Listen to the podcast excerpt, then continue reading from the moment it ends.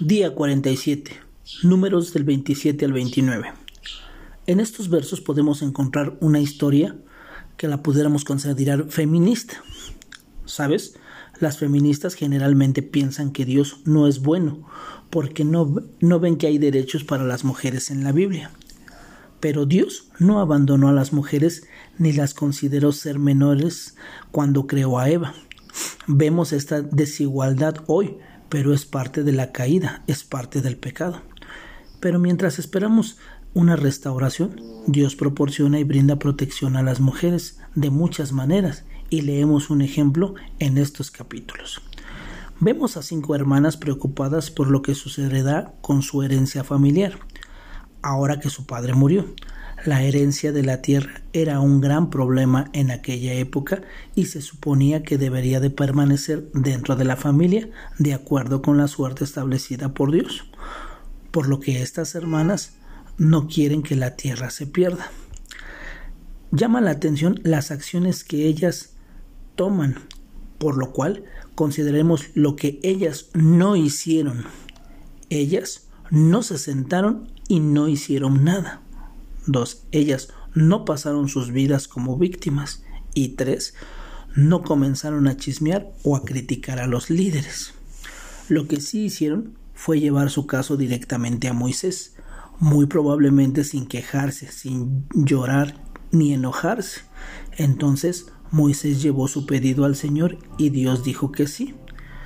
Dios se preocupa por las peticiones que quizás ni siquiera sean importantes para la mayoría podemos ver que Dios se preocupa por los domnadies, podemos decir, de la sociedad. Dios se preocupa por las mujeres tanto como los hombres. ¿Cuál es un problema en el que tú te puedas semejar a estas mujeres? ¿Hay algo que no tienes ahora que puedes solicitar de una manera piadosa? Se mencionan también cinco ofrendas en el capítulo 28. Estas son repeticiones de las que se dieron anteriormente en el libro del Éxodo, pero esta era una nueva generación que se había levantado y estaba a punto de entrar en la tierra prometida, por lo que debían ser recordadas acerca de las instrucciones. Las cinco ofrendas diferentes son ofrendas programadas para varias fechas y temporadas.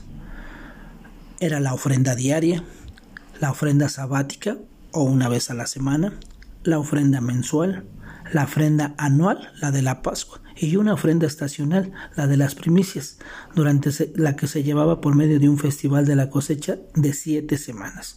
Podemos ver que son un montón de ofrendas, lo que nos lleva a pensar cuál que el trabajo de los sacerdotes era demasiado.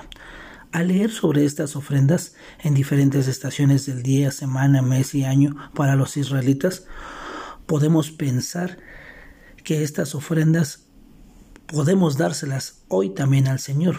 Cada vez que empezamos un nuevo día se lo podemos entregar al Señor.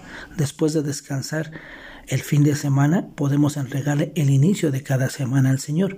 Cada vez que recibimos un elogio o afirmación después de un arduo trabajo, podemos entregárselo al Señor. Y cada vez que empezamos una nueva temporada de vida, podemos entregársela al Señor. Que tengas un excelente día, que Dios te bendiga.